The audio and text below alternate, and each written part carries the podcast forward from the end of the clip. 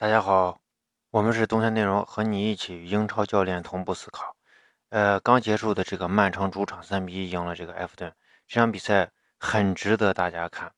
啊，再有一点就是这场比赛曼城使用了他的核心打法，哎，至少是上个赛季的核心打法，这个赛季经常不使用，但是我们依然就是我们做这个欧冠前瞻的时候一直在说提到这个，这个可能在未来某些时段就会出现，尤其是巅峰对决的这个状态。这个战术呢，它最最最重要的一个缺点就是两个边儿容易被针对，再一个就是球员容易受伤，哎，这个是他的缺点。这个赛季一开始，我们就说曼城一直在打两个边路的这个，就像以前的那种阿森纳的那种，就是两三人的这个配合，形成边路的这个呃边路或者是内部斜线的这种空切进来的人的这个空当，然后传中，要么就是在内部突破以后形成的这个组织。组织以后形成打门，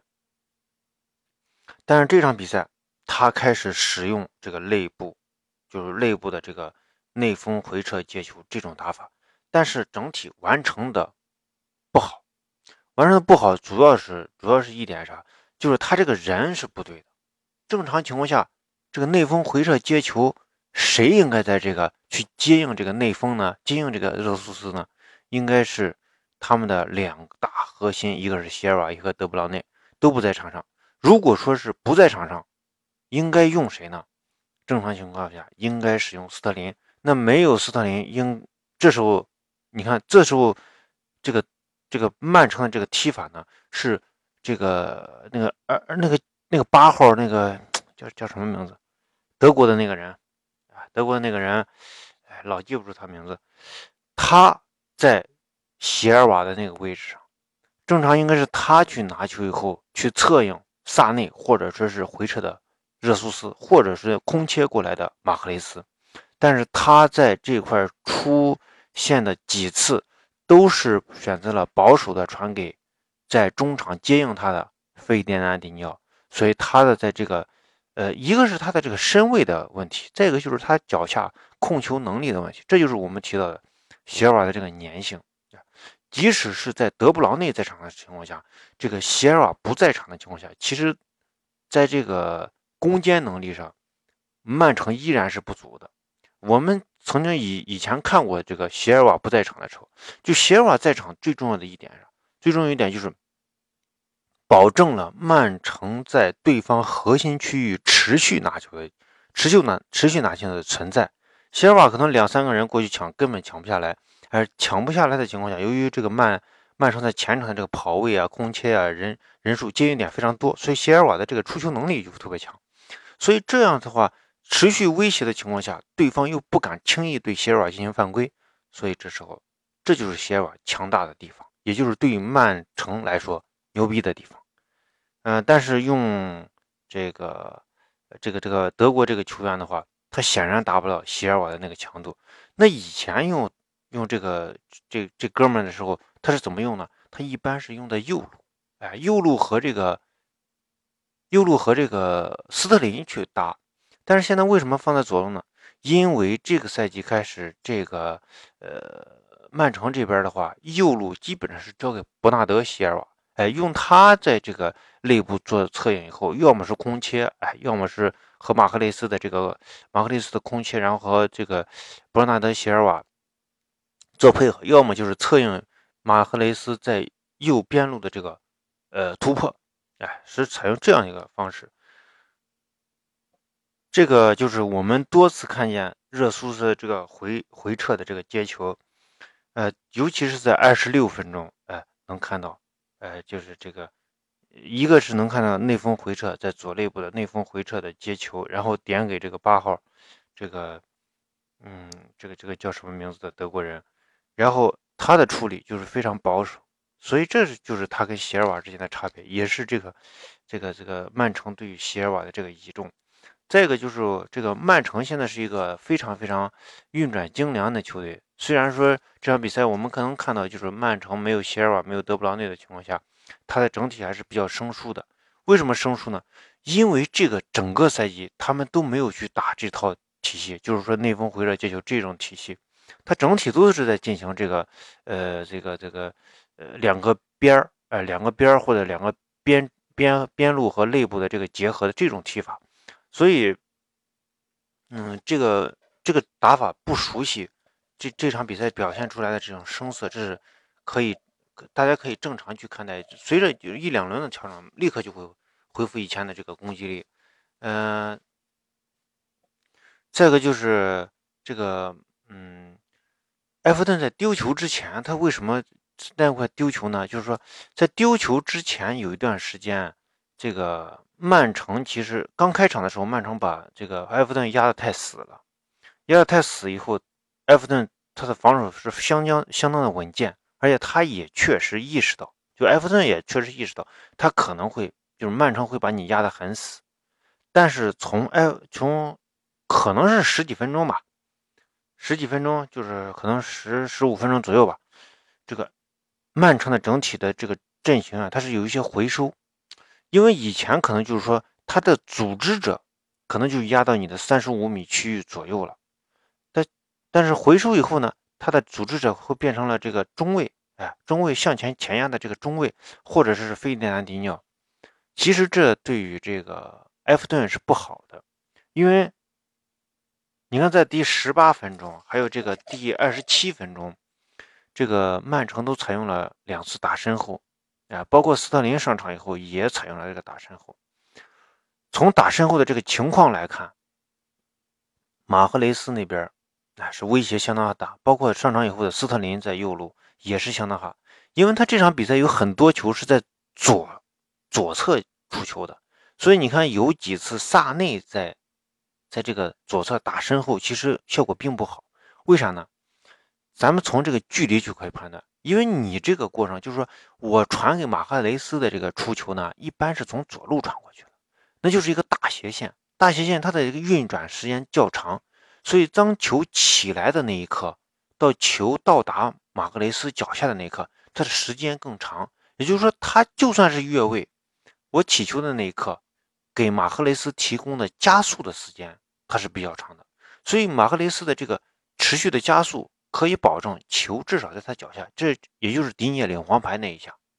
但是你看这个，呃，这个萨内他他的这个就是二十七分钟的时候，这个拉波特，哎，有一个直传萨内的这个球，但是呢，萨内没有没有拿到，那是萨内速度不强吗？不是。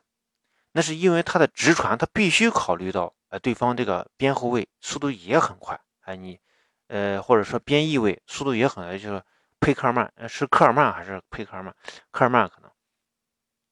他的速度也很快。那如何去，对吧？萨内如何？他萨内，他就是说给萨内冲刺的纵深过小，这也就是直传为什么不没不好，而大斜线的这个长传好呢？就是你。再一个就是这个，大家可以对比一下利物浦。那利物浦也经常现在也经常打身后。利物浦是怎么起球呢？是在右中卫，哎，一个斜线直接挑他的这个前场的这个呃这个后前场的这个萨拉赫，用萨拉赫的速度和带球，然后打你的这个身后。但是整体来说，双方组织过程中都是在中线附近。只有在中线附近的时候，你的后卫线才能压上来。因为如果你不压上来的话，我在中线的这个中卫出球或者是中场出球的时候是没有限制的。而现在的这个，呃，这个比赛，尤其曼城、利物浦、曼城、利物浦加上这个热刺，如果说你对他的这个出球的这个中场队员没有限制的话，那么他直传以后，你对这个球员的这个限制也很难到位。因为这这就牵扯一个他在中场组织过程中的这个出球质量的问题。这场比赛其实人家埃弗顿呢做的很多次的这种调整也罢，或者部署也罢，其实做的非常好的。嗯，大家看，其实，在下半场的时候，有一段就是斯特林上场以后，有一段时间德布劳内没有上场的时候，有一段时间，这个埃弗顿在中场线和后卫线之间的空张其实极大，但是没有被利用到。我觉得没有被利用到重要重要的一点就是空切的人员过少。哎，都是一个站位防守，就是说点对点的这种传球，这不行，这必须有点对空切队员，空切队员就是个线啊，他就在某些你防守不到位的过程中就会拿到球。但是埃弗顿就采用一个啥，就说你是出球质量非常好，那么我肯定在中场线会前压，哎，去限制你的出球质量。那么出球质量出来以后，你的这个接球队员一般是在后卫线的这个掌控之中，因为他毕竟是五后卫嘛，对吧？五后卫的这个掌控之中，那么中场线和后卫之间之间的空当，如果没有人空切的话，那么空当就会利用不到。其实你在埃弗顿下半场的时候，你去看他的这个空，就是包括上半场的下后半段，他在中场线和后卫线之间的很多次都会出现大量的空当，但是没有人去空切。这也是为什么要换上斯斯特林而换下这个萨内的一个原因，因为萨内是一个站点的，因为你站点的话，马克雷斯也可以站点，所以这是下半场刚开场以后，迅速在右右中场就能打次打出一次这个呃突破的这个原因，就说他增加了这种伯伯纳德席尔瓦的这个空切，包括斯特林在这边加强以后，也出现这样的情况。再一个就是我们要说这个埃弗顿的这个呃调整。埃弗顿刚开场的时候就是，呃，就是应对他并不是这个呃内锋回撤，他是就是跟那个第三轮那个狼队是差不多的。嗯，这场比赛大家其实可以借鉴一下那个谁，就是曼城的第四轮的比赛。第四轮的比赛，他在以一比一呃一比一还是零比零被狼队逼平以后，他就做出调整。这个调整。最主要的一点就是使使用内锋回撤接球，而这种使用是第四轮的那个对手，应该是哈德斯菲尔德吧？那个对手他没有呃预测到，呃，或者是好好像是纽卡，不是纽卡就是哈德斯菲尔德，哎，就是这两个对手，他没有去针对这一点，没有内锋回撤接球这种去针对，这里面需要这个中场线和后卫线他的这个防守的这个弹性要保持住，嗯，但是这场比赛就是呃从祖马。和这个米纳的这个阵地防守过程中的他们的选位和这个上抢能看出来，就是席尔瓦，就是马克思马马尔科席尔瓦对这对曼城的这个掌握还是非常到位的。他们是随时保持一种上抢的这种状态。那么在局部他们会形成形成五人五个人的这个状态，也就是说。他会采用一个你你在局部是一个四打五，但是局部的这个空间很小，所以这对曼城这个构成了一定的这种呃压力。但是后面随着十几分钟以后，曼城逐逐渐回收的他的这个整体阵型，整体阵型回收以后，呃空这个攻击位置回收以后，他的这个身后是这个埃弗顿身后是形成了这个一定的空当，这时候马赫雷斯啊在这个边路都形成了一些威胁。再说一下，就是埃弗顿的这个进攻。埃弗顿的这个进攻的话，就是我们以前，呃，大家可以看一下我们足球战术里面有曼城的这个弱点分析和应对，如何应对曼城的这这两个音频。这个这两个音频，我觉得质量是很高的。现在自从它发出来以后，呃，几乎没有没有命，不是，就是很多场比赛你都可以去看这场，就是曼城只要但凡有比赛碰到那种执行力特别强的这个球队，你例如埃弗顿。呃，你都可以去看、听这两个音频，哎，这两个音频的指导性是非常强的，就是非常简单，打边儿。再一个就是在中场的时候，要么你是就是说有能拿球的，例如像这个这这场比赛，埃弗顿的安德烈·戈麦斯，毕竟还是巴萨出品，还是都是精品。呃，利用他这个上半场的时候，他他主要就是说，就是说。面对曼城的这种就是高位采用一个高位的这个压迫这种战术的话，最重要一点，第一，快速传导，哎，他埃弗顿没有采用这样的情况。第二就是局部的个人突破，哎，这样是可以的。因为你你不要说，哎，他高位逼抢可能就是防这个，你还高还突破，因为高位压迫的时候，他往往第一时间是利用这体力去保持的，但是这个。呃，当然，这场比赛其实曼城更多的使用这个站位的这个防守，但是这种站位防守往往它是一个进攻的这个站位，所以你对这种就是说对你有一定把握或者对你一定研究的这种，你像戈麦斯这种拿球能力的话，是做的非常好的，所以他是能够形成突破的。如果说你就是再一个就是在埃这个戈麦斯周围是有一些接应队员的。通过这个接应队员和戈麦斯做简单的这种二过一的这种配合，完了以后形成戈麦斯拿球的向前，而拿球戈麦斯向前以后，一般就是直接传边路，哎，这这就是我们以我们的做出这个这给曼城的这个定义，就是他他不管曼城怎么踢，他的两个边路永远都是问题，因为曼城的整体它是建立在进攻上，所以它两个边位往往去去去保护这个二点，啊，大不了就是这样这个。呃，卡尔沃克回收一点，实际上是三这短时间的这种三中卫的这个体系，然后去保护整体的这种防守，但是这种完全覆盖不了整体的这个局面。再一个就是，呃，完成这个边路的以后，利用边路快速下底以后，直接就是传中，传中，注意打，注意上半场的时候，理查利森位置在哪？位置在右边路右路，利用伯纳德传中，传给后点的理查利森，但是理查利森。都没有打进，这个是，这个是对阵曼城这样的这个球队是不应该出现这么大的失误的。右路呢，就主要用的是这科尔曼的这个速度，嗯，然后再一个就是，嗯，就是，埃弗顿在发起进攻过程中，如果曼城已经形成了这种呃高位，或者说是他其实是诱使曼城前压的，哎，他让你压的更靠前，就是压的更靠前以后。他第一是给这个我的这个就是我的这个边锋啊构形构造一个一对一的这个一对一的情况。你像这个伯纳德，伯纳德构构造伯纳德的一对一的，他就是通过三个中卫的这个回收，在后场的这个倒脚，然后倒脚过程中让这个呃安德烈戈麦斯去策应他们的倒脚，就接应他们，然后形成后场的长传，而后脚。后场的长传一般传给谁呢？一般传给处在左肋部的呃特温，